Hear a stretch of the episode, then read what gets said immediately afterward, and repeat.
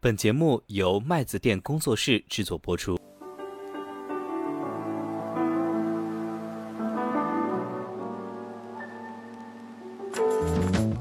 花呗借呗业务在早期，它实际上是一个无本万利的生意，这个其实是不好的。是的，不好的原因其实核心是在于你毕竟还是承担了信贷的风险。我们过去三年大家失去了三年，那这可能就会让整个你的贷款模型里边的这个中枢发生了偏移。那这个时候你一百倍杠杆，你可能只要亏百分之一，这个金融机构的风险就可能会被击穿。这个其实是违背了金融的审慎性的原则的。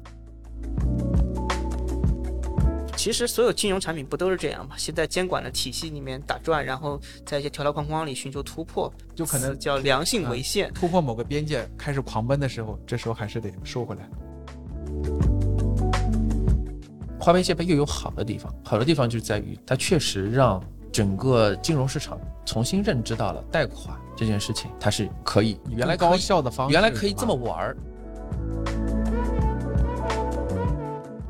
麦子店的听友群已经开通了，欢迎大家添加微信“麦子店小二”全拼，我们也会在听友群里面跟大家积极互动，同时也可以在播客中进行点赞、留言、转发，你们的支持是我们更新的最大动力。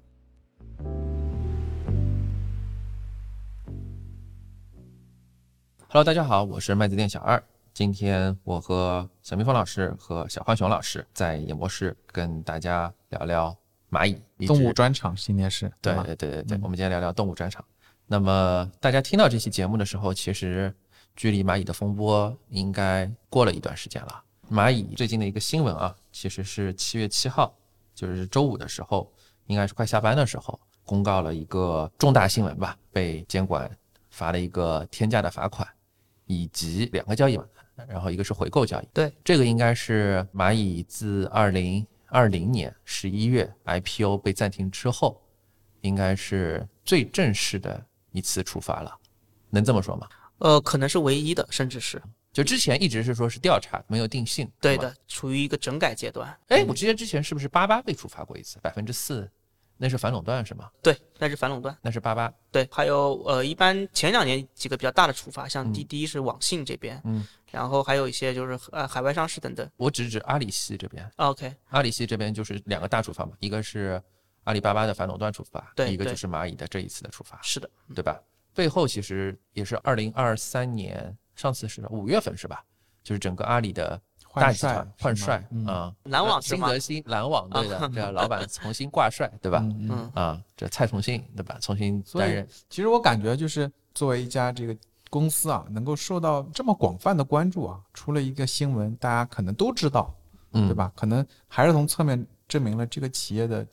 还是蛮蛮重要的，或者说对我们现阶段就是每个人可能还是有一定的影响和意义的。对对对，嗯啊，反正子弹也飞了一会儿啊。我们今天录这一期节目呢，其实也跟大家再来比较深入的，我们来聊一聊这个事情以及这个事情背后的一些故事。那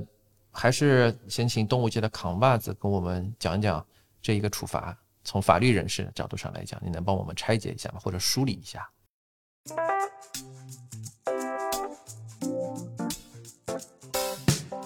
的，我来抛砖引玉一下。呃，没有玉了，你就是玉啊，你就直接这个直接把玉抛出来吧。说是七七月七号那一天，当时一阵新闻出来，然后也是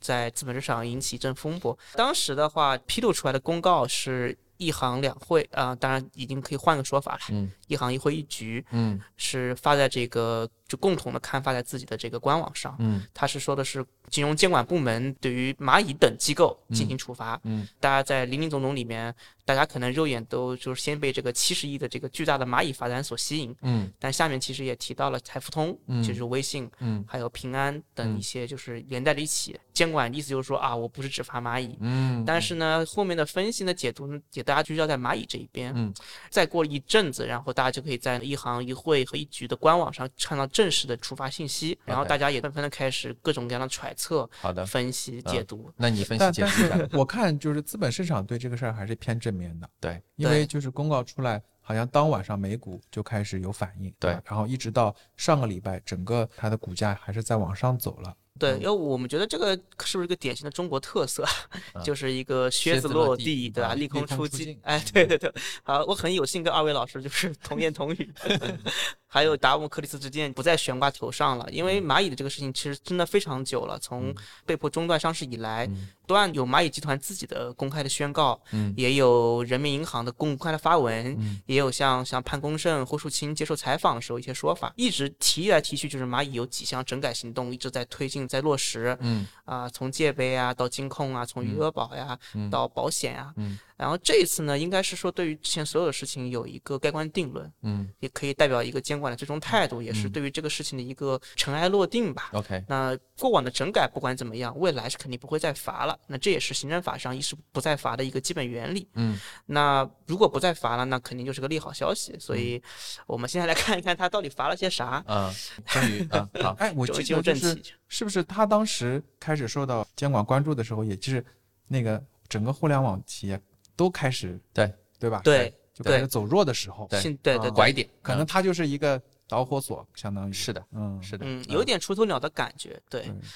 我们还是再岔岔开讲一句，其实现在有个新的说法，就是所谓平台经济嘛，嗯。把这些整个的一堆互联网企业在一块儿拢在一块儿定了个性。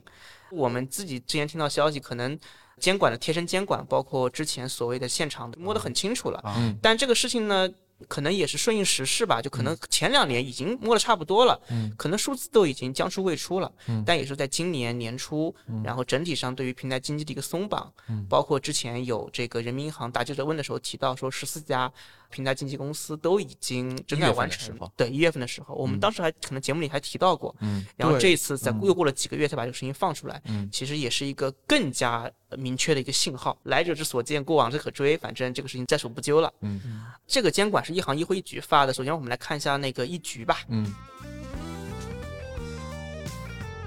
一局其实就是以前的银保监会，嗯这边是罚了有三十亿，嗯然后我呃一半嗯对，一共是将近七十亿。然后这里面是摸一罚二的一个情况，嗯。但是这里面呢不太好去跟着这个监管规定直接去对标，嗯。因为这里面有罚保险，有罚这个银行，嗯。那么每家的规则是不一样的。嗯。但摸一罚二在整体上来看，相比于当年滴滴摸一罚五，你说的是就是罚的是保险的相关业务和银行的相关业务，对对对，它是混在一起的。啊。哎，这个地方也多说一句吧，我们国家那个银保监会的那个处罚啊，一般是看不到特别明确的具体事实和这个行为你在外标准的面看不到外面看不到。啊，看得到，对的，银保监会给出的是一个行政处罚信息公开表，嗯这个和证监会体系会明确的给那个行政处罚的书是不一样的。嗯所以也是这个原因，可能就是有一些这个呃黑箱跟迷雾在里面。嗯，但大概来看，它主要有两条理由，嗯一条是侵害消费者合法权益，嗯生怕你看不懂，贴心的给了一些解释，比如说存在引人误解的金融营销宣传行为，侵害消费者知情权，未向部分客户群体明确还款要求，嗯还有违法处置个人信息。嗯其实这个和之前的一些具体整改措施，其实大家都对得上，包括嗯这几年这个借呗花呗的升级。其实最早大家有印象吗？就借呗其实是不显示那个具体的年化利率的，嗯它其实是就你要自己去算，你要自己去算，它只告诉你一万块钱一天要还多少钱。嗯当时一万块钱一天四块钱嘛，嗯大家有人一算，我靠，对，就是就天价十几呀哦天价价，我当时就是算过天价，是的，是的，这个其实就是有点就是欺负这个一呃，我咱们插插一句啊，就我到现在也没有开通过借呗和花呗，我也没有当时算了一下，我说这这个太贵了，我不会去用的。对的对的，啊，所以有一天我不记得是前年还是去年一天，具体的这个年利率就出来了。现在，但是现在戒备在整体的互联网里面还算比较高的，大概嗯。十三十四吧。嗯。嗯。其他的就差不多了，其实跟这个类似，就是包括可能蚂蚁生态在监管看来是有一些容易让消费者混淆，或者说比如说还款的这个提前还款的这个情况不清楚啊，包括有一些产品的介绍不清楚啊，都有一些就是我们常规言以蔽之的侵害消费者权益的行为。嗯。那这里面还有什么捆绑销售、嗯。知情权、杀熟啊，这都是一些很常规的事事情。还有最后一条，消费者个人信息，其实这个可能征信。对，呃，这个一个是征信问题，这个你你提到就是其实是前几年对于消费者个人信息要求一定要有征信牌照才能处理，嗯。不然的话你不能违规私自在体系内打通。对对，就是你的那个，我我插一嘴，就是你的那个蚂蚁信用分，对。那个蚂蚁信用分其实，呃，某种意义上你分两面说，就是它第一它很有效，啊，就是你蚂蚁信用分高，确实你的违约率很低。对这个我们待会儿下一 part 我们会介绍一下这个问题。对但是从监管角度上来讲，就是你没有持牌，你就私自搞了一个征信系统，对吧？对，是有问题的。对对对，插一句就是说，其实到现在目前为止，还是没有所谓的个人征信牌照正式的放出来。有啊，两家嘛，要三加三二加一嘛。啊，不是，我就说他们没有拿到，他们没有拿到。对对对对对，他们在申请中嘛。对，那么前面几样这样拿到的，其实是有一些特殊背景的呀，像百行啊，或者是好扯回来，扯回来，扯回来。嗯，好的。然后银保监这边第二块呢，是说的是违规开展金融机构业务活动。嗯，这个就是一个很大的帽子了，到了一个违规无资质的这个前提。嗯，然后它里面提到说，开展哪些呢？保险代理、保险经纪、嗯，销售个人养老金产品、银行理财、互联网存款。那我们可能 挑里面是来说一下，比如说银行理财，有一阵子啊，支付宝上是可以买到银行理财产品的，对，大家有没有印象？对，但是那个时候可能规定还不清楚，但是嗯很多家是普遍是个审慎的态度，但支付宝反正先跑起来了，嗯，后来理财产品就是销售管理办法正式出来之后呢，里面明确了必须要是持牌机构才能销售理财产品，嗯，那么现在基本上就定义为是银行和银行理财子才能销售这个东西，嗯，所以这就不行，但是你提前偷跑了嘛，嗯，那么这就是一个问题。还有像那个互联网存款，之前也是有段时间如火如荼，什么靠档计息啊，嗯，然后都是高息揽存呐、由于前几年也是风靡一时，应该是在前年吧，也是正式在国家层面统一禁止了。现在的这个互联网存款也是走向末路了。这里面其实有很多产品啊，有的是蚂蚁可能是有一些在展业界限上有点不清楚，但有的呢可能也是监管当时监管规则不完善的情况下，蚂蚁可能做了一些试水。嗯，总而言之呢，监管打包来看，你就是整体上就是有一个这个产品界限不清楚，有一个违规转业的情况。嗯，所以这一块呢，最后是差不多是摸一罚二吧，没收了十亿元的这个呃违法所得，然后二十多亿元的这个额外处罚处罚，对吧？这是一局，这是一局，嗯，哇，好长啊，这个，对，一局都挺长。嗯。然后是一行，一行这边呢其实比较简单，一行这边呢可以说两块儿，因为给大家就是做一个行是什么？一行人民银行，啊对，给大家做一个非常简单的普及，就是在我们国家，其实一行是不太管具体的事务这个金融机构监管的，嗯。呃现在还在一行管的牌照，嗯，可能只有像支付牌照，还有金控等等。马上要交出去了。对，并且金控其实已经交出去了，嗯还有像什么呃货币经济呀、征信牌照这些，嗯就比较琐碎的零散的，可能在人民银行管理。嗯，那恰好呢，蚂蚁这边就是有一个支付宝，嗯然后还有一个金控的事情。支付宝这边呢是给了一些我们看来比较通用化的一些话术，就是说有账户管理啊、清算管理啊、反洗钱呀这些有有一些不足。那这个呢其实是一个怎么说呢，有点像是口袋罪。基本上就像你去查银行一样，一查都是三查不到位，什么宅业三原则未满足，嗯有什么账户管理啊、什么不足啊等等，都是一些比较常规的事项。嗯然后金控那边比较特别，这里的意思其实就是说，你蚂蚁应该是去拿金控的，但是你可能还没有拿的时候，你就做了一些类嗯金控的事情似金控的事情，嗯，然后罚还罚到了蚂蚁的几个股东哦，是吗？啊、就君澳啊那几家合伙企业，对，啊，明白。这个还比较特殊。罚了多少金控这边就罚了两个亿吧，不太大，主要是前面的支付牌照那一边，？OK，这边最后是罚了是三十多亿，是按照莫一罚三的这样一个这个概念来的。人民银行是莫一罚三。人民银行是莫一罚五啊，对，但人民银行的这个对于支付牌照的要求是莫一罚五，嗯所以其实上也没有给到一个顶格处罚。嗯，对，嗯所以这边可以看到监管怎么说呢，算是手下留情。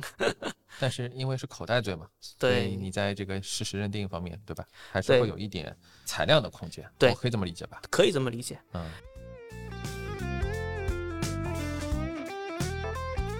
然后一会就比较简单了，就是证监会。对找了一些基金销售里面的一些，嗯，说一些展业不规范呀，一些这些事情，挑了几个人讲一讲，嗯，然后只罚了几千万。嗯所以现在很多人去看当天的呃 七十亿的时候，会漏算证监会的几千万。啊，就是人民银行和银保监会，就现在的国家金融监管总局，已经有七十亿了，对啊，其实两个就是各三十多亿，对的，然后证监会就是洒洒水。对对对，那那可不可以这么理解？它基金那块业务整体上还是呃合规的？因为其实证监会这边管的东西几个牌照嘛，就是期货、证券公司、券商基金公司，嗯对，蚂蚁这边都没有，主要是个基金销售。对，然后坊间也有一个奇怪的解读啊，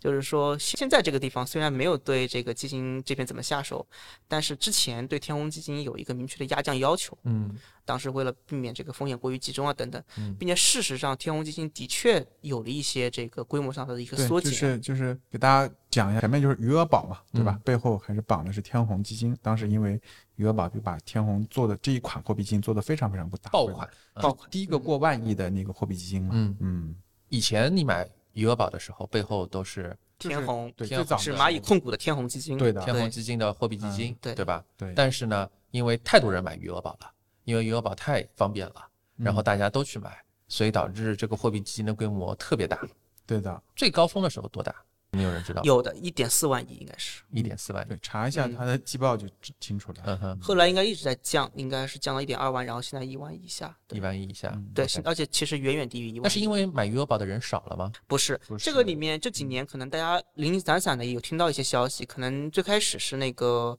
大家还记得吗？余额宝刚出来就是一己之力带火货币基金的时候，余额宝是无上限的，嗯，当时很多人说往里面存几百万啊等等，后来余额宝就有上限了，哦，然后后来然后每日往里存钱也有上限，而且是后来就是银行这边，银行卡转账到余额宝这个上面就有限制了，很多银行就开始限额，哦，你一天只能转五万过去嘛，那嗯。你多多了你也转不过去。明白？对，啊，有一阵子余额宝有个很神奇的点，就是它余额宝每天有个总量的额度限制，就是那天你还得早上八点起来抢啊，啊，如果你不能转职，即使买进去的话，买不进了。怎么感觉我们现在抢茅台一样？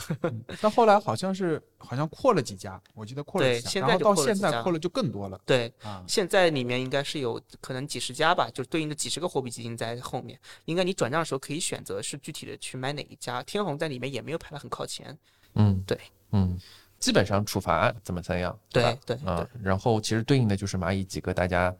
重点关注的几个明星业务，对，对吧耳熟能详的几个。啊，然后花呗、借呗，但其实从嗯我那么没有那么专业的角度来看，可能就是把这个边界界限画得更清楚一些。对你哪里是可以做的，哪里是绝对不能碰的。对啊啊，，其实是整改嘛，就是核心是处罚，是配套是整改嘛，你整改完毕了以后，处罚才会落地。对，那其实现在整个花呗、借呗，其实大家如果用这个的产品的小伙伴应该都会知道，就是应该现在有两大这个整改的一个核心的这个要求，一个是你的这个界面。以前是无无感借钱嘛，以前就是说，哎，不知道自己怎么样，然后就就借了一笔钱，借债了特别就是当时互联网的因为一个，嗯嗯，这是其实是现在监管的处罚的一个核心对。我有一次就是买东西不小心点到了，对就是他就直接给开通了对嗯，是花呗还是借呗，我不记得了。对然后就直接付掉了，我就立马把它关闭掉啊！我就不太喜欢用那个东西嘛。啊对对对只有金融因为我也很敏感，对我也很怕，比如说忘记还了或者怎么样。然后对对，上征信嗯，对啊对，对哎，对，说回来，他那个会上征信吗？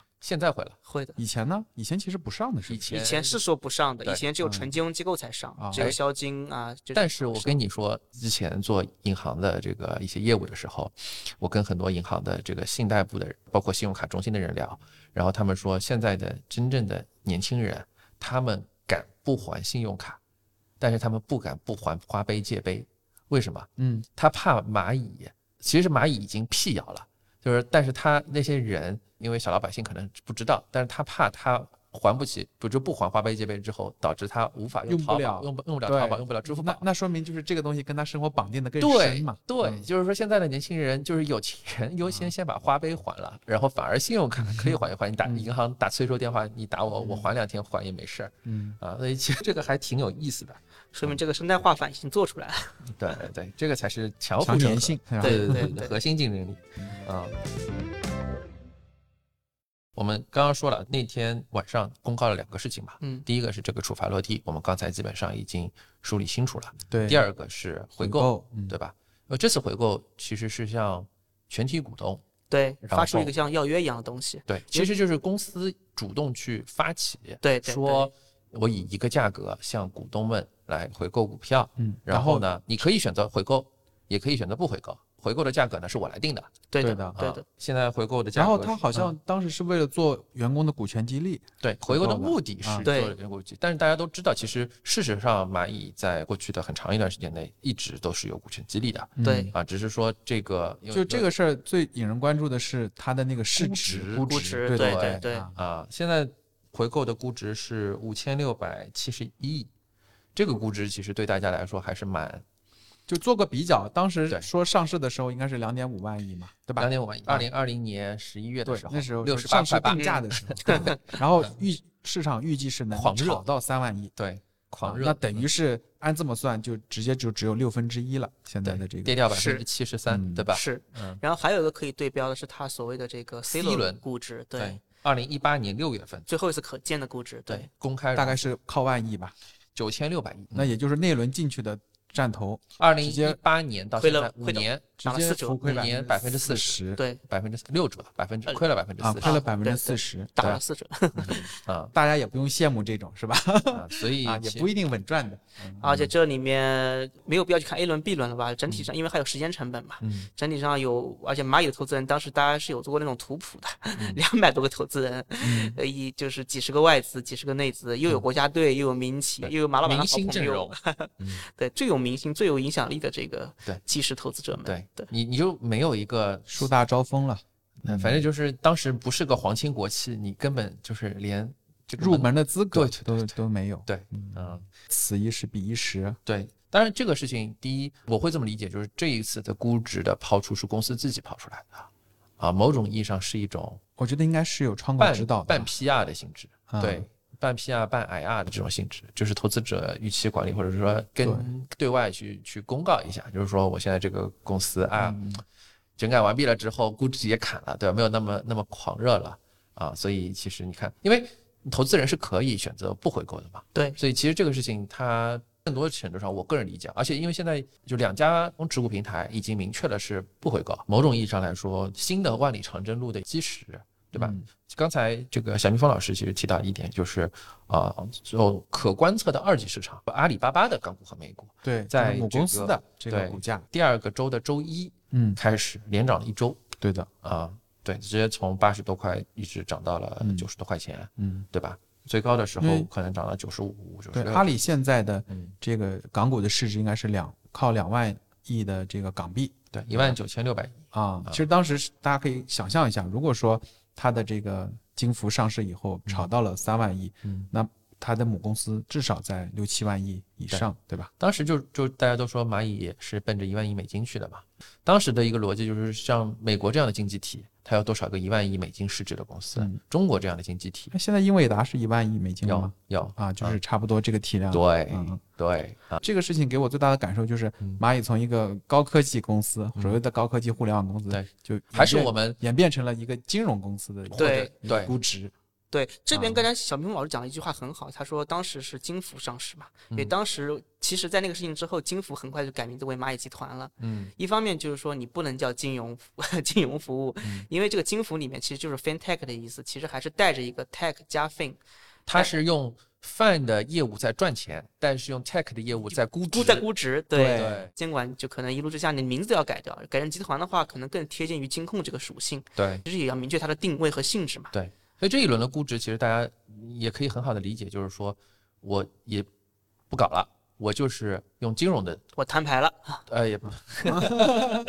就现在现在或者说这一次就跟大家说一说，就是现在整个啊、所谓的靴子落地，所谓靴子落地里边最核心的一个点就是从目前的监管政策来说，大家把金融科技这个东西监管至少在监管这里讲明白了对吧？啊，讲明白了，就是就核心是金融，就是金融，就是金融，对，就是。就是科技是手段，或者说对是你可以赋嗯能，对你可以让这个客户的效率更高，更高，你嗯可以让这个市场更方便、更便捷，但是本质上来讲，你的变现手段是金融。那么，所以这里面有两个核心的这个，因为你是金融，所以你要受监管，嗯对吧？那么，然后第二个是因为你是金融，所以你要服从金融机构的这个估值逻辑啊。所以其实本质上来讲，这个这个这两个最大的核心就是在这里。那你们怎么觉得这个回购的时间以及这个处罚，你们是怎么看的？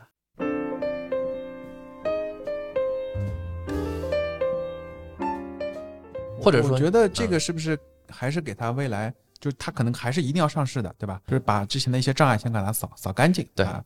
把屁股先擦干净，对相当于这个意思。对，嗯，所以是给上市铺平了道路。我跟二位想法一样，我觉得摆明了我这个态度，一个给监管看，另一方面给投资人看。其实我就是一个金融行业的估值，嗯包括之前说科创板还有一些那个一些讨论嘛，嗯关于这个就是金融纯金融属性还有问题等等，嗯可能倒是对于它上市目目的地也是有些考虑。嗯然后因为这几年就监管关于金融科技的本质是金融这个点已经是三令五申了。嗯最早我记得还是潘功胜所说，嗯那现在现在已经是这个新的书记了。嗯基本上他这个点是无论如何是没法再去做任何的进一步的解释和灵活的空间了。嗯那也是给这几年苦苦等待的投资人一个交代。嗯，我最后可能上市也就差不多这样子。那么你们要不要考虑？就要不就提前先走？嗯，因为也也插个八卦，之前那个 胡祖六那个事情，就是春华对，嗯最近有一些新的那个新闻嘛，嗯就胡祖六的那个一个私募基金现在有个新的判决，嗯老百姓打赢了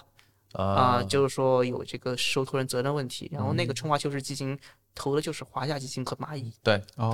对对，嗯，未来肯定还是在主板，大概率是在主板了就是中国一共有四个版嘛，其实是五个啊，因为算上香港啊，就是算算香港啊沪深主板嗯。啊，然后科科创板、和创业板，创业板、嗯，北交所、北交所、香港港股，啊港股，我们一般来说是是讲这五块板块。嗯，港股它实际上是一个并行逻辑，就是你 A 股这边四选一，吗？四选一，嗯呃，港股你还可以再上，就哦 A 加 H 嘛，对啊，传就传统的这 A 加 H，有很多的像这种级别的企业，基本上都是 A、H 两地都要上，嗯。因为 H 这边它可能会面向一些海外的大型投资人，嗯。啊，对，然后 A 股这边可能主要是一些国内的这个投资人和他自己员工持股平台，啊，对，因为其 A 实估值更嗯高，我觉得就是这个事情，其实在我看来，是不是也表明了监管对今年像民营经济也好、平台经济也好的某种直是直接的一个对，是的，对吧？还是因为经济压力会比较大啊，对这些东西确实能够帮助恢复嘛。这就是我们的惯用套路是吧？嗯就是压抑棒子，和甜枣也是制衡之术，对吧？嗯，对。其实所有的平台经济都是民营经济，对，对、可能就是反过来说，民营经济里面才容易迸发出这种东西呗。对。对，平台经济是民营经济里面最有活力的一块儿。所以我当时觉得，我们有个基金经理就讲到说，这个这个像阿里啊、腾讯，就是代表中国最先进生产力，对吧？相当于是去年十月我们上港股的时候嘛，嗯。我记得我用过这个词儿，嗯。我就当时听基金经理说，就印象很深刻，就记住了嘛，就觉得确实是最先进的吧，能这么说吧，对吧？啊可以可以，对，哎，那我想问一下小二，呃，它最快能什么时候再上市啊？是不是有要求吗？还是说明年就可以？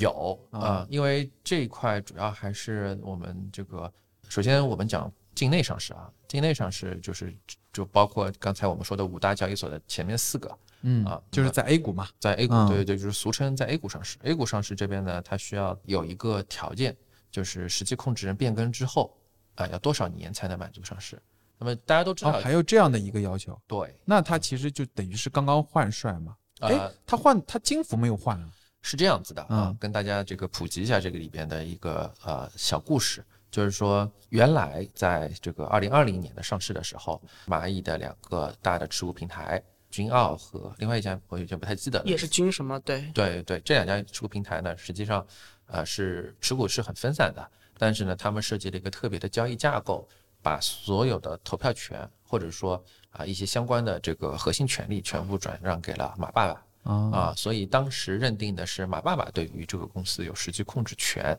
对，啊。他是唯一实际控制人，对，嗯。然后这是不是是也是同股不同权的呃不是算不是啊不算类似于一致行动人，你可以这么哦理解啊，就是说这些股票虽然不是我的，但是权利让渡权利给了让渡给了嗯我，就是你赚你的钱。但是呢，投票权归公司的治理权，你要你要给我。嗯那么当时其实是这么认定的，这个是一个偏技术的点。嗯然后在今年年头的时候，蚂蚁就是几个股东，那几个股东签了一个调整协议，就是解除了马爸爸对于这一些啊实际的控制的权利使嗯。得这一些呃，我记得当时是十个核心人员，对，是一些高呃个别高管和十个什么重要员工在一起，然后解除了之前这个一致行动安排，对从而导致其各自行使表决权。嗯最后马云就不再是反正变更了，对哎？，对，嗯就理论上来讲，或者我们可以这么说，这家公司不是爸爸的这件事情很重要，嗯，这就会导致它触发了一个 A 股的一个技术性的门槛，就是实际控制人变更，它从有实控人变成了无实控人，那么这也构成哦这个也算是一个变更。对，那么要求呢？法规要求是实控人变更之日起，然后主板是三十六个月，科创板、创业板是二十四个月。但是因为科创板、创业板都有一条规定，就是金融企业不能上市。对，金融科技原来是想上，原来是想基本上就是科创嘛，对，基本上就是三年之后，对吧？对嗯啊，所以其实最快三年之后。对啊，嗯，但港股会更快一点，对吧？如果是先上 H，H 的话比较怪，H 的话是这样，就是首先啊、港股这边它的这个实控人变更之后，法规联交所的法规规定的是十二个月就可以去申请申报，就叫所谓的叫递交 A one，就是那个 prospectus 啊，然后呢招股说明书。有一条特殊的规定，就是如果你实际控制人变更之后，你的管理层有重大的调整，这个重大的调整呢，其实是英美法系的一种特别的讲法，它有一有很多的现就是判例。然后，如果你会被联交所认定成管理层重大调整，那么你要等三十六个月才能上市。所以这个里边呢，首先就是呃，如果你上港股的话，保持现在的管理层架构不变的情况下，只是把那个一致行动协议解除的话，那么理论上来讲，十二个月之后就能上了。主要还是考虑到现在港股的市场的。环境环境对吧啊，估值水平、估值中枢，这个可能是在港股发行中你需要重点考虑的事项。我会个人认为说，即使时间久，对吧？对，这个不太可能选择首先在港股去上。对，嗯，对，除非就是真的风口又来了。如果我换位思考的话，如果我是蚂蚁负责这个，那是不是从他现在的这个业务划分上讲，他可能也不那么缺钱嘛，也不用那么着急？呃，对，因为现在他的整个业务，我们可以说说，就是说，我不知道大家怎么看待这个蚂蚁这个整改之后，因为有些人其实就是未来的发展，对啊、或者说就是很多人原来觉得它是一个两点五万亿、三万亿市值的公司，嗯，然后现在只有一个五千亿市值公司嗯，它是不是还是一个好公司？嗯那我先说说我的看法。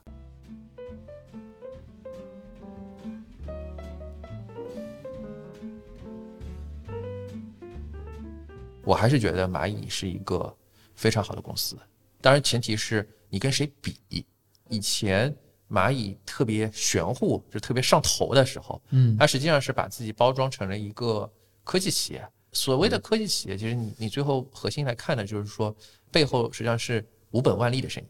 所谓的科技企业，核心就是 margin 嘛，就是你的边际成本越低越好，然后充分能发挥出所谓平台经济的这种聚集效应。那么具体来说呢，就是在以前花呗借呗大家都知道，花呗借呗大家看新闻应该都能看到，你钱其实是大部分绝绝绝大部分是银行出的，蚂蚁自己只出一点点，整个华为可能百分之十二、十五甚至十八更高的这个利率，出大头钱的银行，因为它的溢价能力比较低，所以呢，它可能只拿百分之六、百分之七，最顶天了这些。那么出一点点钱的蚂蚁，可能就是所谓的这个拿到了百分之十、十二，甚至更多的这个。它是不是就充当了一个平台和中介的这样的一个资个？金前功能，甚至可以说 P to P，就我感觉就是有点 像现在的滴滴嘛，抽佣是很高的，对对对吧？这个就是平台经济的本身的这个 就是本逻辑就，本质逻辑所以我记得当时就说，虽然叫科技企业，但其实还是不是硬科技，对对吧？还是一个，它就是说什么是分配方式上的一个重构，对啊，是对吧？就商业模式上的一个重构，对。对然后呢，对它好像就是风控又控制的特别好，对说到风控，它其实还是有一些就是一定的这个科技成分在的，对吧？大家都听到呃一些说法，比如说如果一个人，比如说晚上两点来借钱，那风控会认为 这个人 会会比较冲动，或者有一些不良嗜好，一般会把他拒绝掉。或然后或者我是估计在的地方，对吧？也有对，包括地域，对嗯，就所谓的对对，其实还是有一个大数据模型赋能 在的。对所以这里也可能也不就是对戒备也不是一棒打死，肯定是有它的一些科技效果在。对当然，我觉得这个也是自然而然就建立在它过往大家跟日常人的生活深入绑定之后，对吧？嗯他积累了很多的数据嘛。行为数据，就是我们刚才对在节目啊一开始提到的违规征信。啊，违规征信，什么叫违规征信？嗯就是把你真正好用的。其实核心一开始就是为什么花呗借呗这么明星、这么上头，无非就是两点。第一点就是刚才小明凤老师说的，就是你用了互联网，你在购物的时候不自知的，对，就是可能你就哎交水电费、充话费，一开始还给你一个什么购物习惯这些，呃，就是给你一个补贴啊，就一开始你可能基本上没什么利率，就是有点像免费分期那种感觉。嗯，然后后面慢慢慢慢慢慢利率才开始显现出来。对啊，是是是这样，这其实是它的第一个。然后第二个其实就是它在整个征信的发放和审批的过程中，它其实充分利用了这个，在刚刚五年前、十年前，对于整个金融系统是降维打击对是，啊。嗯所以其实它一个是安全，第二个是效率又很高，对对对吧？对它不用那么多审核，而且你都不用拿张信用卡，对直接就啪就刷完了对啊，确实是降维打击。但所以前提是他已经把你摸透了，他有了你这个人的这全套数据，对，它包括你淘建立了一个你的模型，对，包括你淘淘系、天猫的这些数据，嗯，所以他才能那么快的定位到你。所以这也是平台经济的第二大优势，就是它能够打通这些数据。对，所以我会认为但说，但是嗯前提是他建立了自己一个闭环生态吧？对可以这么理解，可以对吧？就是这样子。啊，所以你想以前大家购物基本上都在淘宝的，然后再出现什么京东啊啊那些其他的一些东西出来啊，对。所以像滴滴有一个金融板块，我不知道大家有没有认。对，呃，知道用知过道有对，啊基本上你如果是一个，它会辨别出来你如果是个消费不太敏感的这个客户。啊。当然，滴滴杀熟这个是众所众所周知了。嗯，现在就是说，你如果不太敏感的话，就给你推推金融板块，金融板块里面对，它也也会让你贷款给你，对也会啊根据你的那些行为数据来给你推推产品。就是我们稍微梳理一下，我其实很想想说的是，刚才第一个蚂蚁的花呗借呗这个业务，刚刚我们说到，其实花呗借呗业务在早期它实际上是一个无本万利的生意，对，但是呢，这个其实是不好的，是的，不，好的原因其实核心是在于你毕竟还是承担了信贷的风险，对吧？你现在无论你怎么样去有一些行业性的衰退，比如说我们过去三年大家失去了三年，那这可能就会让整个你的贷款模型里边的这个中枢发生了偏移。那这个时候，你一百倍杠杆，你可能只要亏百分之一，这个金融机构的风险就可能会被击穿。是的，啊，这个其实是违背了金融的审慎性的原则的。对所以为了解决这个事儿，现在就是成立了小金啊，所以现在花呗和借呗好像还在不同的主体里边。呃，对的，啊是的，然后其实就是让它资本化管理，核心是回归金融，让大家看得见，嗯，然后让监管机构知道你不会触发系统的风险。还是把这个风险控制在可控的范围之内嘛，对，啊在大的银行的框架之内。对对所以花呗借呗又有好的地方，好的地方就在于它确实让整个金融市场重新认知到了贷款这件事情，它是可以原来高效的方式，原来可以这么玩儿。嗯，对对对对对，其实刚才我们刚刚说很多的，就是你讲到这个东西啊，我就想到你刚刚不是问这个未来对这个怎怎么看啊？对对对其实我现在不知道，但是我嗯知道的是，过去它确实在很多领域给行业带来了一些变革性的东西，是，对吧？对就你刚刚讲的花呗借呗，可能是对银行业的一种颠覆，尤其是贷款这个或者说对于中国 to C 的信贷是的一种啊，因为以前银行不知道怎么给个人贷款，因为银行以前嘛以前给嗯个人贷款主要是两种吧，第一种是不是最简单的就是买房子嘛，这种就不算了吧？按按按揭就不算这种。算啊，当然算了，我现在就说个人消费贷嘛，其实以前银行不怎么开展这块业务。对，我印象里是这几年这几年才开始，而且也开始有那种，而且我觉得最开始是以那个公积金为标准以前是信用卡分期是消费贷的雏形。啊，嗯，因为银行原来只会得罪他现在的存量客户，因为他信用卡客户他有一套分级模型，嗯，然后他会知道你的行为数据、消费数据，那他才敢在这上面去做消费哎。，讲到这个，我也从来没有用过分期，因为我算过利率也哦，分期的利率还相当高的，对，嗯，但 而且里面又有手续费，又有分期的那个利率，对吧？对所以我也是一次都没有用过。不嗯不过讲到这个事儿，其实现在所有平台经济，不管是美团还是微信还是蚂蚁的，嗯。他们的这个借呗的这个利率啊，其实嗯都高于银行银行的对的？银行的个人贷款现在也很方便，因为已经被降维打击过了一轮嘛。嗯。现在有很多银行有所谓什么快贷啊，就是闪电贷啊，闪电贷这种。然后利率都很低，其实四跟五啊什么的。这个其实就是哎银行学习了。对。我也是觉得，的，就是这啊。种平台公司的风控模型。通过你在银行的这个所谓的大数据吧，或者消费习惯也好，对吧？对，对。啊，因为我以前有去接触过一些两种公司，第一种就是给银行做这种征信，如何三十秒到一分钟能把你的征信批出来的这种公司，它背后其实是有一套中台系统的。对。嗯第二个是你在整个银行的这个信用的体系建设里边，你是如何去做征信的？因为刚才我我我们核心提到了一个点，就是传统银行只会看，比如说你学历是怎么样的，嗯。你收入是怎么样的。对啊，你的这个是不是成家立业了？对啊，然然后后你的工资工作是不是在一个什么大国企或者是公务员？还有驾照是吧？对对对对对，这些东西是传统银行 但其实这些东西的可信度，包括一个变化的这个东西，你没有办法很好是这样的跟踪，，就是这些人对什么好用呢？是中国十四亿人里面，可能对 top 一亿人好用，嗯，但是对于剩下的十三亿人长尾的，不好用嗯对啊。可能这个数字一亿人有点夸张吧，就是前前三亿人吧，不能再说了。那么蚂蚁做的这件事情，就是蚂蚁在第四亿人到第十亿人，它把这一层银行的空白给填上了。对花呗借呗它实际上跟银行，你之所以不用花呗借呗，因为你根本就不是花呗借呗的目标用户。对，你讲到，我因为有很多记得听到谁说过这句话，就是讲这个阿里的时候，他说他说了一句话说，得屌丝者得天下。啊，你你想想是不是？他那些业务对，其实都是在手伸向长尾。长尾对嗯对，但但是这个从金融系统上来讲，你确实因为这些人，你说他有没有？因为之前蚂蚁自己一直也在说这个事儿，你说这些人有没有信贷需求？有他是有的，，对，他有的，但他没有那么大的硬资产，没有那么明显的一个传统风控指标里的东西，对但他可能也是一个所以换良好个方式啊诚实的就是原来的这个银行，你不你不可能说为了这个他看不懂这些借个五千借个一万，你做一套东西，对这个成本可能还划不来，对对是不是？对，嗯，而且就是说，你原来银行也看不懂这些人啊，因为蚂蚁用的其实消费数据，第一大家都懂，你在淘宝上的一些消费习惯，对吧？嗯你平时一般来说买哪些东西是买折扣的，还是买价格最贵的啊？哎这其实是一个很重要的。第二，比如说刚才这小黄小老师说的，你是在什么时候申请贷款的？凌晨两三点，就说明 你这个借贷肯定有点问题。然后再结合比如说 LBS，啊我以前去过一个征信公司，他们就跟我就是开玩笑说，基本上最好用的实际上是 location 的数据，去过哪里。有一种很典型的一个一个案例，商业银行里边经常会遇到的一种信用卡的传统优质客户违约的情形，公务员或者白领拿钱去赌博，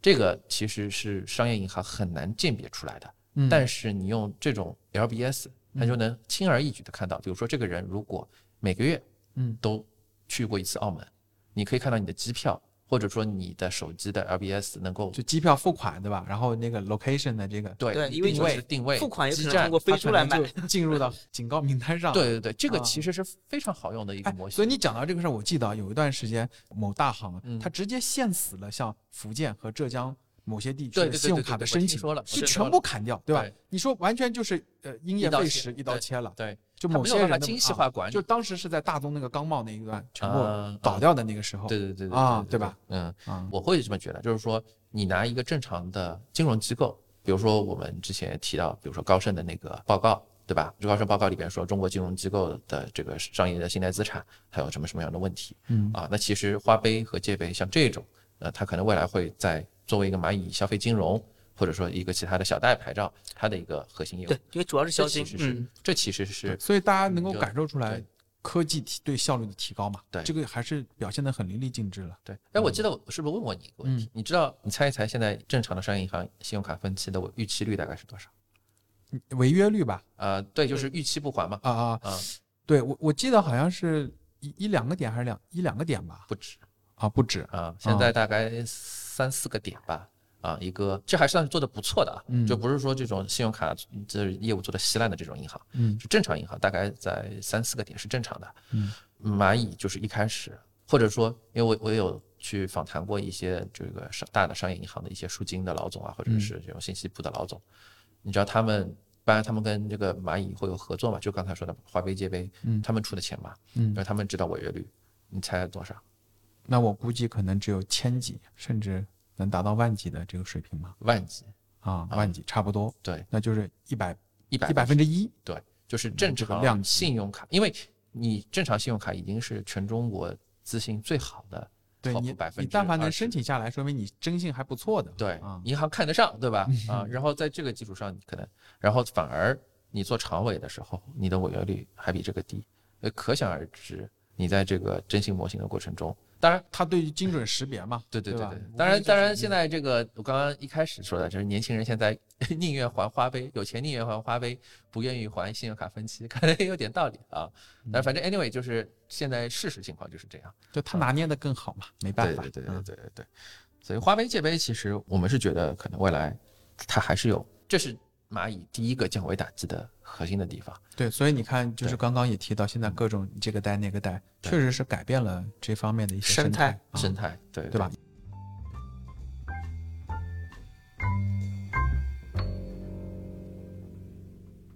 我们现在说第二个降维打击，第二个降维打击可能就是是呢，我们之前也刚刚节目里提到的，就是十年前横空出世的余额宝，背后其实是蚂蚁的第二块支柱业务，就是基金基金业务，对对吧？啊，这一块业务，这个小明峰老师可以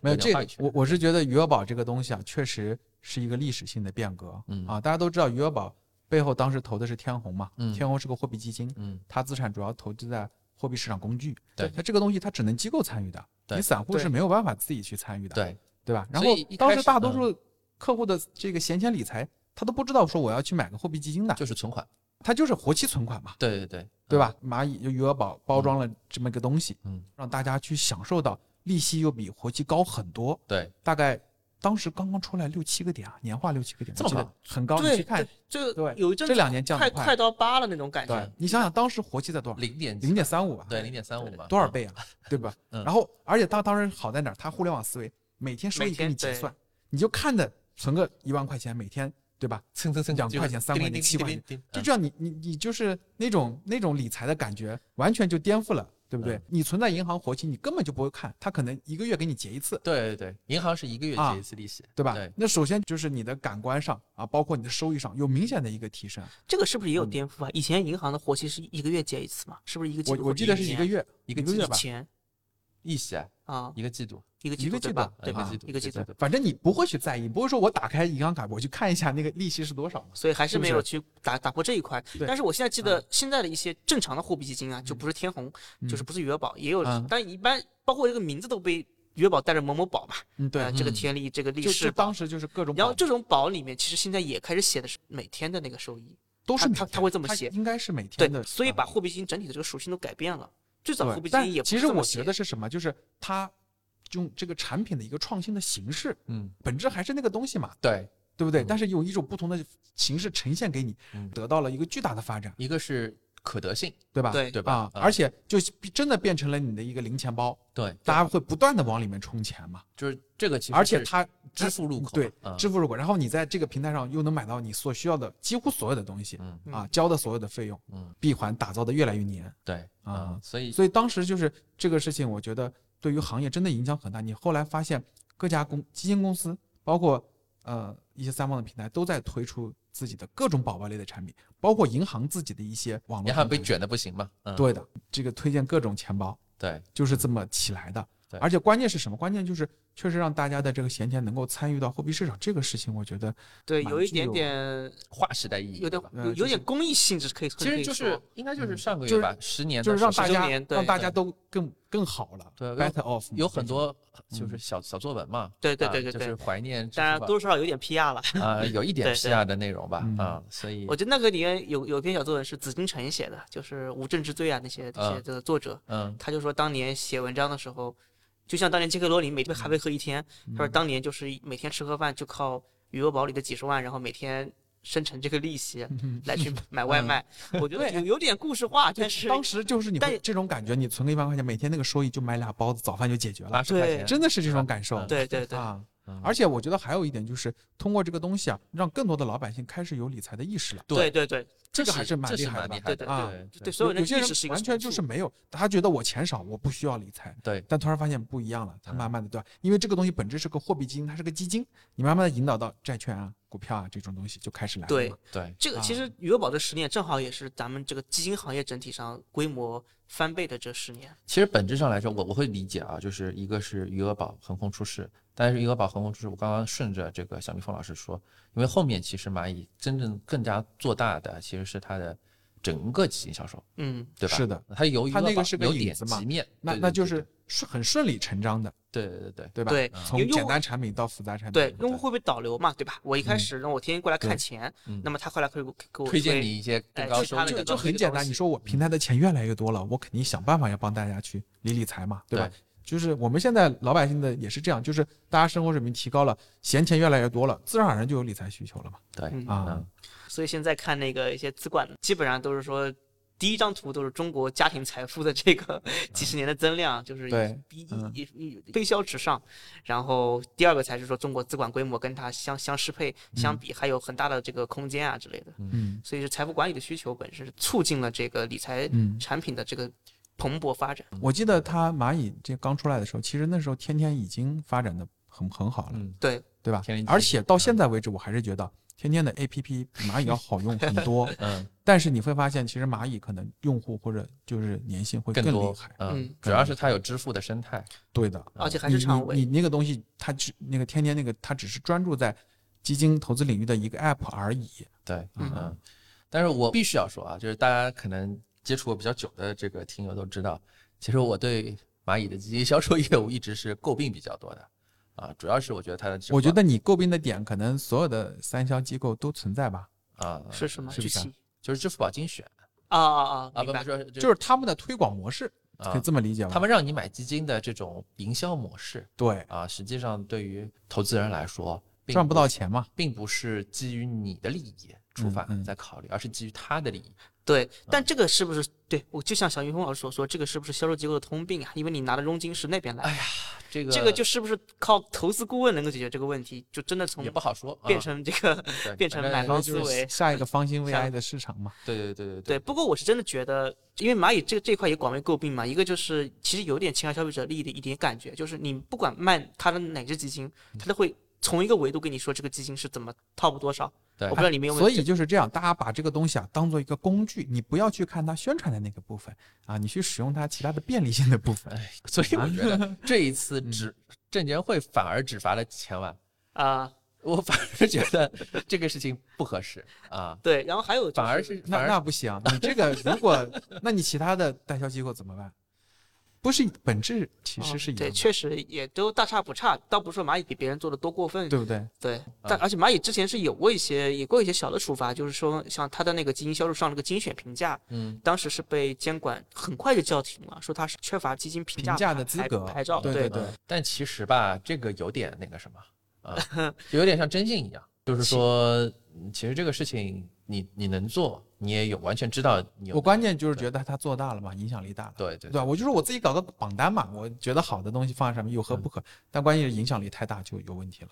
它的流量太大了，它对它就是有引导性了，可以影响市场了嘛，就相当于。而且这几年有一些基金公司，可能包括头部的，就是不太依赖传统渠道商，就是跟着蚂蚁主一起腾飞的，可能有那么几家。还是就是流量变现的。对，就是很早的成立了这个电商部，然后其很早的跟着蚂蚁一起走，嗯啊，然后包括尤其是几只基金，大家很多都是在支付宝上买的，包括一些著名的千亿基金经理，很多人都在支支付就是它起到非常大的推波助澜的作用，对对吧嗯？你说你靠这个银行网点、券商网点推广，哪会那么火呀？嗯，对吧？还不是在互联网上发酵出来的。是呀，对所以嗯传播力不一样的。对我我不知道你们怎么看，就是这一波整改之后，未来这一块是会是它的一个增长点吗？我觉得投资顾问这边，因为我们也是，因为咱们小组也是常年观察这一块嘛，嗯，就觉得还是一个发力方向吧。嗯对。嗯但是怎么做，其实我们到现在一直也对吧？就我们的观念可能还是需要一个更加独立的第三方来做这个事情。是的，屁股做得更正一点啊，现在蚂蚁现在是引入了很多家投顾，就是一般他还是想做成平台模式做。成平台模式，对对。然后他自己以前的那个给大家体验不太好嘛，嗯就是现在也渐渐的有点偃旗息鼓。之前有个传言说要退出嘛，但是他们又否认了。所哦，以是吗？嗯，又否认了，所以还是看后代后续进一步观察。嗯哼，个人来看的话，可能短期不太有什么能够爆发的点啊，在这个板块上面，我自己会这么觉得。然后的蚂蚁的财富的话，其实和很多的，就是这里给大家稍微点一下，就是蚂蚁的财富板块是一个很大的板块，嗯里面包括基金、包括理财、包括代销，包括你去看你的这个股市的嗯这个这个每天的这个涨幅，包括一个论坛，它整个一个板块在里面。然后它只是基金销售这个单单这个事情是由基金销售牌照来提供的，嗯，有很多无基金销售牌照的一些机构。一般都是一些实业企业往金融方向发展，嗯，然后一般名字叫某某金融，大家可以去看一下，它也也在打造这种基因超市或者是产品超市的模式。这一点好像蚂蚁跟他们目前也就我个人看来也看不出有太大的差别，大家都是琳琅满目的商品在里面，各种各样的推荐话术，一个有流量，一个没流量，对，差差别在这里。但是这个不是产品侧的问题，但但这很重要。对，这其实是你有了流量之后，你把用户圈在你的生态里面吧，这还是互联网的一个核心的嗯打法，对吧满护？城河的一个事情。对对对。当然，现在其实我觉得中国的基金或者说对蚂蚁基金销售这个平台来说，更多的还是说整个大环境。哎，但不可否认啊嗯，它的这个增速还是很强劲的。呃，已经挺快今今年今年放嗯放放的比较缓，因为那那肯定跟市场环境也有关系啊。对对对我想说的就是这个，就是中国的 怎么说，资本市场其实牛短熊长嘛，嗯然后再加上可能有一段时间就是会间间歇性的风格上基金跑输指数，但是我不知道你们有没有嗯观察一个现象，就是现在会里面不是每个月会公布啊，每个季度每个季度各个销售对对机构的那个销售数据啊。对对你看到就是三销平台明显的在这个嗯啊固收类的产品上，它的份额是很重的，哦是吗？对，明显要高于传统的银行渠道。因为银行不重视卖固固收基金吗不？是的，我是觉得固收基金更加标准化啊，波动更小，收益更确定一些，嗯，所以在这三幺平台上的推广更容易。当然，你从另一个维度来说，因为不收类的产品的这个手续费更更便宜，嗯那作为这个有这个重资产的像银行、嗯券商来说的话，嗯他们肯定愿意推更创收的产品嘛，嗯，肯定会往偏股型的上面去倾斜。我想到了保险，嗯啊嗯，对吧？越标准，你像货币基金就很标准化又简单，所以嗯在网络上推的这个成本各方面就是效率会极高嗯啊。这个现象是我一直看到的。所以你像嗯蚂蚁这边在推这种，包括今年啊，可能嗯短债啊、超短债啊这些基金上面，货币啊或者类货币加策略的一些产品上面，嗯，其实还是非常厉害的。对吧？对嗯啊，一而而且你像传统的银行渠道，他们一线的这个理财人员长期不关注这些东西的话，他对于这种债基的方方面面、门门道道，其实专业性还是太偏弱偏弱一些的对吧？对嗯啊，这个还是差别很大的。我看有的银行渠道，它它这个基本上债券基金的这销量占比非常小，啊，不至于零啊，嗯，它很小，有的时候可能都不是主动销售，就是啊有一些有可能是自己在线上买，对吧？嗯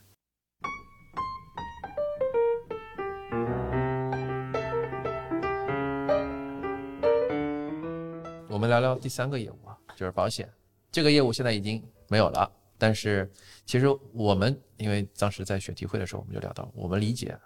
在整个蚂蚁在这个从设立到现在，我们说支付宝那个支付板块不提的话，在整个财富管理大的金融板块，可能就是三个降维打击，一个是花呗借呗的降维打击，一个是余额宝的降维打击，嗯，第三个就是保险这一块相互保的。我们也可以理解为我觉得降维它主要还是通过了不在本身那个行那个视角上，对吧？对从另一个视角，就是或者说从互联网的那个视角上，对，所以那你没有那种工具或者没有那个高度，确实就没有办法去跟他 PK 了。对，小花小老师，你是相互宝吹，你来先吹一把 啊。对你我我觉得相互宝也是这样一个对降，维小花小老师先把相相互宝简单的介绍一下呗。对可能不一定所有人都有参与啊。对，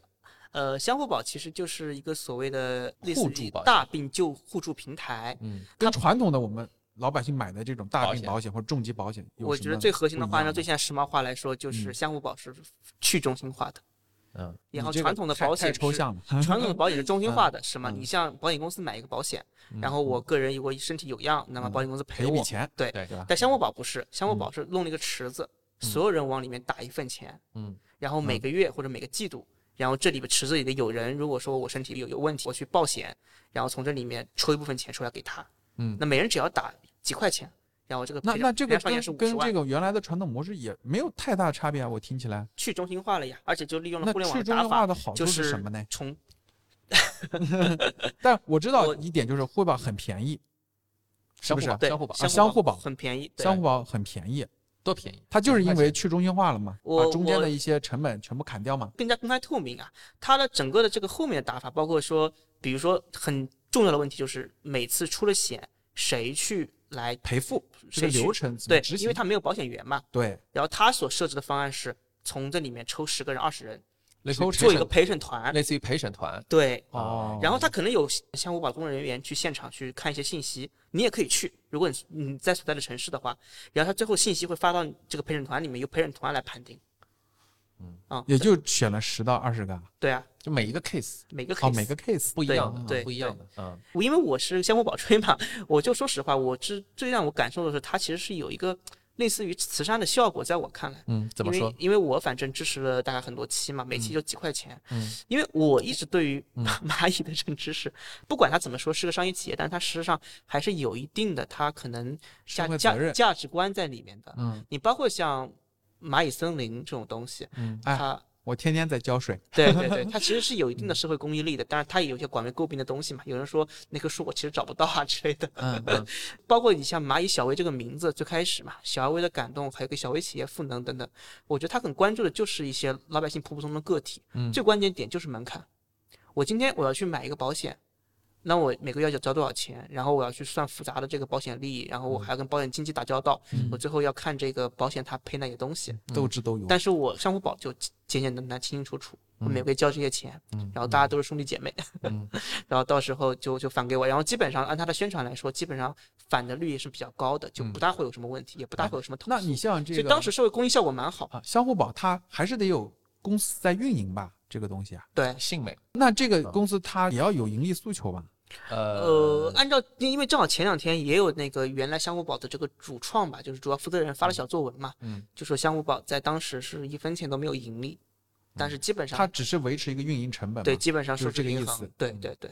那真的就那从这个性质上来说，它就是个偏公益的组织了。对你听上去是不是很好？哎，那但是它的保费它要增去运营它增值吗？所以不用就是没有，它没有保费的概念。呃有有有有保费的概念，但不是我认为那个就是你交的那么多钱，要去把它给投资起来吗？还没有放，那只那是没有的，没有的。呃最最最基本的投资，因为就呃就比如说像现金管理，对现金管理对吧？对，然后就是当年如果谁出了问题，把它分掉，对，因为它没就是全部要分掉吗？会有结余吗？实践中没有出现过全部分掉的情况，一直有结余。那结余所以最后我结余之后，就是因为最后这个项目终止了吧，最后每个人都退再了吃到了退的钱那，如果这个项目不终止呢，就一直有结余，这就是个好问题。这可能也是监管为什么要去把它给结余不就带来了投资需需要吗？这里其实有很多很复杂，包括啊有些内情到现在可能公安信息上也没有解密。啊，最开始有信美人寿刚出来的时候，信美人寿是中国唯一一家所谓的互助保险公司，嗯它是个单独的保险牌照。嗯那个时候相互保交相互保险的保，后来有一天就是说信美要跟这个相互宝产品脱钩，嗯，然后这个产品又变成了一个无牌照的公司去运营。这个时候相互宝又改名改成了相互宝宝的宝。宝的宝。嗯，然后这个产品就变成了一个完全没有这个监管属性的一个纯粹的大病救助平台，就是感觉是民间的一个对对吧？这样子就存在问题了。对的，嗯因为其实我们我我就不知道大家有没有去研究过像水滴筹啊，或者说微信也有这个这个，就是好多这种慈善募捐平台，嗯它其实属性走的是民政部的一个牌照，叫网络募捐平台，那个是个单独的牌照。嗯但是你相互保现在又不走民政部，又不走保险公司，其实的确是一个无资质经营的情况。他那么他那不是很容易感觉被定性为什么非法集资吗？对呀、这对吧是问题所在呀。嗯，对，但是我其实目前应该是不是很清楚，就是为什么当时会有这个跟保险公司脱钩的情况。对我来解释一下这个问题，因为刚才小浣熊老师是从法律角度上来讲，说你的这个资质经营，对吧？对，呃我从我试着从金融角度来跟大家来讲一下相互保这件事情，就是说，首先相互保降维打击，我认为它是存在的。相互保的降维打击，我觉得小浣熊老师刚才说的最核心一点就是，它让保险这个东西，就因为整个互联网金融它本质上做一件事情，就是让一个原本高高在上的金融产品，嗯，让你变得触手可及。就是把中间过程全部给它砍掉。对这个触手可及有两个两个点，第一个是你相互保特别便宜，第二个就是相互保特别好买，对吧？也特别好赔。我认为这两件事情缺一不可。那么什么叫特别便宜？对于大家来说，大家可能平时买的什么重疾啊、人寿啊这种保险，保险公司是怎么样去赚钱的？就是保险行业术语里边叫做保险公司的盈利有三大来源，叫做死差、费差和利差。这个我们今天不是这个经济学课堂啊，如果大家对于这个有兴趣的话，可以自己去翻一些知乎的帖子。本质上来讲呢，保险你买的每一份，你在如果你在保险公司买，买的是一些比较典型的这个期缴和钝角的产品，不是那种消费型保险的产品的话，那么就是典型的就是说，它会有一张年金表给你，就是让人看得云里雾里，像我这种专业金融人士都看不太懂的那种，嗯就是你他会说你多少多少岁赔你多少多少钱那对，种，或者说你的这个保单到多少年，它值多少钱？对对对对它的一开始都是不值钱的年金价值，哎，对对对对对，这个背后它反映了一个什么东西呢？就是说你的整个的保险，比如说一年交一千块钱，那么其实本质上来说，它可以被 split 到成两个部分。第一个部分呢是保险保障的部分，也就是说，在你现在三十岁，比如说啊，一个三十岁男性不抽烟、身体健康的情况下，你得呃什么什么什么什么什么什么病，它有一列病的概率有多大，对吧？它最后被保险这个东西，我一直说，很多人问我要不要买保险，我认为保险它本身是有它合理的逻辑的，就是每个人都逃不过大数定律，或者说每个人都希望通过大数定律来分散风险。那么这一块东西实际上是你的一个预期，也就是我们现在相互保在做的东西啊，就是说，啊或者就是说这个可能是当期要赔付掉的，就是比如说啊，就是负债端的压力嘛，相对对对对对不对？就是一啊，就不一定是给你，因为你不一定出险，对但是有有有别的人，因为按照这个概率就是有这么多人，有一千个人里边，可啊能就是说，比如说某一种病，一千个人里边一个人能得，嗯所以这个从数学期望上来讲，一个人得的话，可能他要赔一千块钱。嗯那么所以这个一千个人每人出一块钱，最后就是这一千个人九百九十个人没事儿，嗯就这个一个人拿走这一千块钱，对，但是每个人都愿意，因为你不知道你是不是就是那个人，啊但你保费可能给了五块，对不对？不是保费，你可能给了九百一千块钱，剩下的九百块还有九百九，剩下还有九百九十九，块钱。对嗯，太黑了，对，所以九九千九百九十块钱是什么呢？去哪儿了呢？投资投资。所以保险的死差、费差、利差，死差是什么？死差就是你你的这个呃死亡的那个精算的身故，对身故，就是你的精算身故和你真实的身故率的一个偏离。对，然后费差是你的这个费率和你真实费率的一个偏离。嗯，利差就是我们今天提的这个就是你剩下九百九十九块钱嗯，保险公司在精算的时候也会预期一个投资收益率。嗯，而这投资收益率可能从精算角度上来讲，大概在百分之三点五到百分之四，有那么高吗？差不多，还挺高。差不多，差不多。不是说，我记得有个万能险有个数字，就是说不能2%是吧不能过三点那是你的万能险的赔付，啊那，就是你嗯你的那个理财险，就是不超过百分之三点五。对对对现在这个产品都没有，这是你拿到的。那保险公司内部精算的时候，肯定会更高。它会有对对一个，它会有设定啊，但是实际上这一块，首先它会实际的这个投资收益收益可能会更高一点。那么第二块就是它其实是捆绑销售，你可以理解为就是说，很多人觉得买保险这个事情他很纠结，就是在于其实买保险对于大部分的工薪家庭来说不是一笔小钱。对，压力蛮大的。对，啊你要真正的买到一个可能满足你家庭预期的大病开支的那个保险，就是我刚才就打了一个比方，一比九百九十九可能是比较极端的一个比，但是你确实就是可能你每一年要交几好几万块钱保费，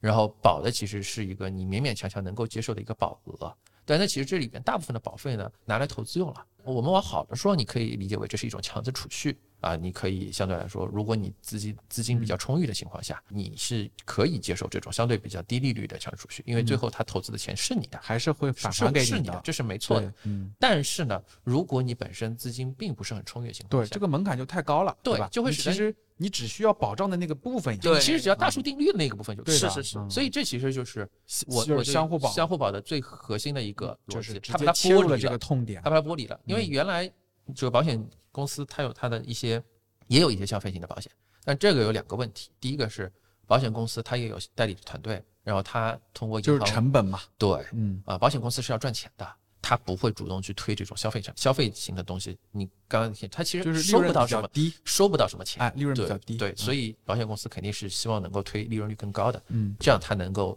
这个更更加赚钱。所以这就是在传统金融机构里边的一个本真的一个哎问题。讲到这儿就补充一点，大家去看那个之之前就是给平安估值的时候嘛，嗯就是看它比如说财报的时候，就会讲到关于就是投资收益的时候，对对对吧？？这个对它的这个估值的影响其实是很大的，对对吧？你当时在这个就是一九二零年，其实他的投资收益也很好，对吧？它因为是的是的它本身也投资嘛，然后市场又很好对，那这一块给他市值的贡献就也很大。对，那一方面就是保险本身业务上可能需求端在在往上走，对对吧？嗯所以就小二刚刚说的，他有一大部分钱是要拿来做投资的。对对对嗯，险资在市场上是一个不可忽视的重要对，重要力量，重要力量嗯对而且他的钱有个非常大的好处，就是长钱，对对吧？对，所以他能够真正的享受到一些它资本市场它能够长期的一个对它哪哪怕说短期低迷，他能熬到下一个景气周期啊。对对而且保险资金在我国监管上是最松的一种。所以哎，当时是不是就是老八就很爱搞保险，是啊，对吧？是啊，嗯，好，我们拉回来。就所以刚刚其实是说了相互保的这个降维打击，就是说相互保这个东西还是切到了大家的痛点上。切到它的痛点上。那么，但是呢，相互保是不是真的那么好？我觉得也未必啊。就是我这里其实这个东西有风它分两面说，嗯就是刚才小浣熊老师说的，就是你现在看到的相互保，其实某种意义上来说，跟你现在看到的花呗借呗一比一百的杠杆率，本质上来讲，它都有一个本真问题，嗯，就是如果你被击穿了。就极端情况，对，其实都不一定是极端情况，就是说，因为你的模型其实背后有很多的假设嗯，啊，像零八年这种金融危机算不算极端情况？比如说刚刚你那个例子，嗯一千个人买，那就算极端情况，一千个人都出险了，嗯那一个人就赔一块钱。但是问题是你当时合同里面，比如说给一千块钱，当时赔你十万，对，那这种情况怎么办？就是赔不出来呀，他被击穿了。什么叫被击穿？就是说，比如说啊，我们过去三年可能对吧，有一些流行病的问题，那嗯未来不知道若干年之后，如果你有商会保这个产品，然后这个产品呢，某一个流行病，比如说会导致你得肺炎，那你肺炎又是在你的赔付范围，你可能一千个人里边五九百九个人你都得肺炎了，那这个时候是赔不出的。因为你大数定律你不支持你的这个池子里有这么多钱，那这个时候实际上它就会面临一个违约的问题。但是呢，这就会涉及到我们我国吧，我们天朝，但那嗯个我不知道那个就是保险法里边是什么是另外一回事情。相互保啊，嗯他如果真的遇到这种问题啊，嗯他合同条款怎么规定啊？他合同条款平分，大家平分这个钱吗？其实就是小明空老师说是大家平分这个钱，嗯他应该是。我其实有点不太记得是不是有一个最低的这个这个数量了，我印象里是没有的。但是这个其实我也同意小二所说，这个里面会有一个用户的这个期待的问题，对因为商商务保一直说的是不超过五十万，然后事实上很多大病就是你好的时候，你大这个资金大病都是给到了五十万，充裕的时候，你是可以拿这个东西当救命钱用的。嗯因为这里边会涉及到一些保险本真的一些国计民生的问题，涉及到民生问题，都不是小问题，对吧？你用到保险的时候，都是你整个家庭在最困难的时候。对，那么中国的保险法实际上是说，如果你问一家保险机构买保险，只要这个保险的合同受到中国银保监会的保护，嗯啊，当然现在是经监局了，就是这个，即使这个保险公司破产出钱，对破产了嗯，也有你你一样能得到赔付。对的，会有其他保险公司去接的。对嗯你无论反正 whatever，你它也可能，是哪怕是大的小的，只要在国只要内啊人去接，对，只你这个合同生效了就是生效了。对的，所以你被赔就一定会被赔。对，这个是我认为相互保的一个最大的问题，就是说相互保赔不出来就。到时候你起不到保险的作用了，已经。对，嗯就是你自己预期是说，可能我用来买相互保，可能我确实就保护自己了。嗯但是你没有考虑到一种问题，就是真正遇到那一天你保护不了自己的时候，你怎么办？嗯对吧？这个时候，我认为，呃，这是相互保的本真问题。相互保其实是正面面对了这个问题，因为这是互助类保险的一个机制问题。但是呢，我认为大部分的人还是没有办法充分的理解这个当中的风险。我明白小二的意思啊，但是我是不是可以理解为，但其实他也有自己的生存空间？对，所以现在的这个解决方案是什么呢？我就跟大家去去推荐一个，就是现在是关了一扇门，打了一扇窗。我认为监管机构做了一件相对比较正确的事情，就是他看到了相互保对于这种普惠类保险的一个消费类保险的需求。嗯，所以现在呢，虽然相互保关闭了，但是呢，我们在上海的话，每一年就有个互惠保。啊，城市的互惠保就互惠保有点类似的，互惠保实际上是由地区性的，上海的互惠保是太保承保的，而且正规军来做这个事，对，所以但是这个时候呢，是从国家监管或者说从政府从普惠普惠的角的这个性质上对，嗯啊，当然因为没有相互保的这个 trigger，可能大家没有看到，但是相互保这个东西，某种意义上让庙堂的人看到了，就是普通老百姓有这样真正的需求求在这里，哎，所以呢，呃，我会觉得互惠这个东西挺好的，每一个省都有自己的版本，对对对，对对对，嗯。啊，所以我会比较推荐说，大家如果，呃，因为这确实很很少钱，互惠保几一百多块钱，呃一百出头，我记得是差不多是差不多，嗯嗯，几十到一百，对，对，就这个钱，反正大部分人还是完全能够而且 cover 掉。对，而且这个钱确实是由正规的保险公司来对，就是保障性，大家还是不用担心的。就就我就我刚才说的这个问题，哪怕出现极端它不会被击穿，对它不会被击穿，它嗯受中国中华人民共和国保险法嗯保护，所以我会觉得这个其实是一个更好的归宿吧。这个可能确实不适合互联网平台，其实所有金金融产品不都是这样吗？现在监管的这个体系里面打转，然后在一些条条框框里寻求突破。嗯，对，然后其实以前那个就可能叫良性违宪，突破某个边界开始狂奔的时候，这时候还是得收回来。像这么大型的一个机构吧，我觉得就是很多的时候你没有办法用一边倒的赞誉或者一边倒的诋毁去评价它。对，就刚才小浣熊老师说的，就是这个公司有它这个野蛮生长的一部分，也有它践行社会责任的一部分。嗯嗯，所以呃，整体上来讲，我对于这个公司整体的一个判断还是比较正面的。就是特别是如果大家那未来那从嗯投资价值的角度上看呢？对怎么看？所以核心是你你把它当成一个什么样的一个机构在在看待。嗯那么作为一个金融机构，因为它现在我们刚刚也提到了，当然现在保险不做了啊，嗯那至少银行、证券投资、公募基金这整个这个板块还大大的板块还是有的。那么你去跟这个传统的这个金融机构，因为现在金融机构的一个大的趋势是混业经营嘛，就是大家都在卖标品嘛，对吧？非标的一些这个信托啊什么的，其实未来肯定不是市场的主流了。那么在整个大环境上，所有金融机构、牌照类金融机构趋同的情况下，我会认为这一类具有科技核心价值、核心护城河的，还是还是有自己优势的，还是一个非常好的标的啊，特别是现在估值已经不如之前那么嗯 crazy 了，如果按照那个五千多亿，它的 PE 大概多少？有算过吗？呃这个好像看不到。看不到，就是它的这个盈利还没有披露，是吧？对啊，因为你上市的时候的那个招股书，因为现在整改了嘛，所以肯定就是你也不知道利润不一样了下了那不一样了调整多少。对对对对对。但是反正据说，预计呢？你们就猜猜，大概就五千亿是有多少倍啊？首先它肯定是赚钱的，如果一百个亿就五十倍啊，但一年应该年没那么高，应该没那么高没那么高没那么高。怎么去用什么样的模型？们还是给个定性的评价吧，就是它还是肯定是嗯比一般的这个金融机构，或者说它可能是比较就是 top tier 的金融机构，或者说或者说可能更高一点，因为它这个科技赋能还是有一个明显的一个增量。效果的。对对至少可以把它归为是有一些特殊能力，或者说有一些特殊优秀之处的金融机构。一家商业银行可能在现在的中国市场大概是六倍左右的 PE，嗯一家证券机构分牛熊市啊，证券公司是一个强贝塔的行业，牛市的时候可能三四十倍的现在一二十倍吧。现在是十到十五倍吧。对，就是啊这个当前的环境下对，，保险基金公司大概十到二，单纯用一个互联网银行或者是个互联网券商来描述蚂蚁的，可能是把它真把它当蚂蚁了，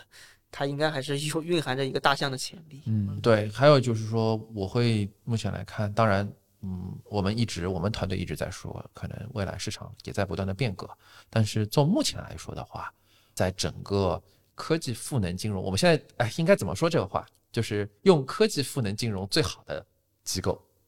还是它，还是它啊，没有之一。延伸一点，就有一次我去了一家打车平台公司，不是 D 开头的，另外一家就跟他聊嘛，聊的时候我我做了一些滴滴，然后越聊我才发现这这个 due diligence 的那个滴滴 不是那个滴滴，对我做了一些这个尽调，然后发现呢，其实滴滴滴滴平台的滴滴打车的这个滴滴确实还是全方位的领先，虽然滴滴有各种各样的问题，但是在打车软件这件事情上面，或者说在更广义的出行服务事情上面，嗯。它确实在很多的这个技术方面，比如说如何更有效的调度你的这个司机，就需求和供给的匹配嘛。对，然后如何更安全的把乘客送到目的地，嗯。啊，这些东西其实，在滴滴这个事情上，在滴滴这家公司都有很先进的业务实践，因为你们看不到。但是你在这个里面的时候，你会发现互联网头部公司啊，还是但但至少从结果上，你滴滴还是占据了第一把头把交椅嘛。对。就至少对吧？对。你你现在用户的粘性在这里，你短时间还改还是很好用。说明还是有它的长处的对啊。对，反正我是觉得还是希望像呃蚂蚁也好，阿里也好，能够继续的就是发光发热嘛，对吧？多来点这些东西，至少对于普通的消费者、老百姓来说还是有好处的。对，所以作为一个居民来说，或者说作为一个中国的小老百姓来说，我会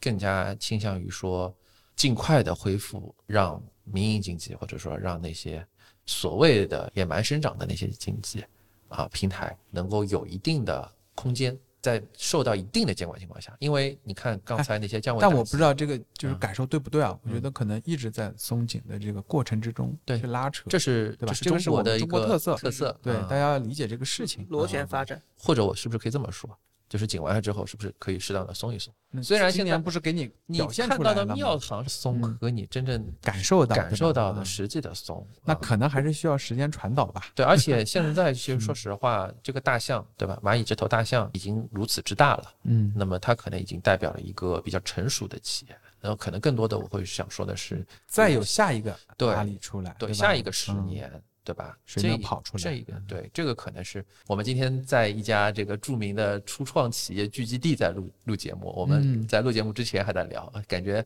过往的时候我们录节目这 周边都就是就是周末对吧？周末还是有很多能够对周末了过来看得到人。呃，啊今天这个我们这个演播而且不光今天吧，有好几次了，对对都没嗯啥人啊嗯，感觉好像现在大家没有创业热情，创业企业确实活得比较艰难啊嗯，还是呼吁一下节约成本。还是呼吁一下，从投资的角度上来讲，我会还是坚定的比较说，当然，呃，每一个标的都有每个标的自己的投资逻辑和他就是看待这个行业或者看待这个市场的方法嗯啊。但我会想说，确实，嗯，我一直坚定啊，这个作为一个已经吹了两年中概互联 的呃老吹了啊，我会觉得确实，嗯，这还是中国未来发展的一个代表方向，对吧？啊，还是应该去给他更好的空间，应该让他去成长，对吧？完全同意。我们再次给予增持评级，虽然还没上市。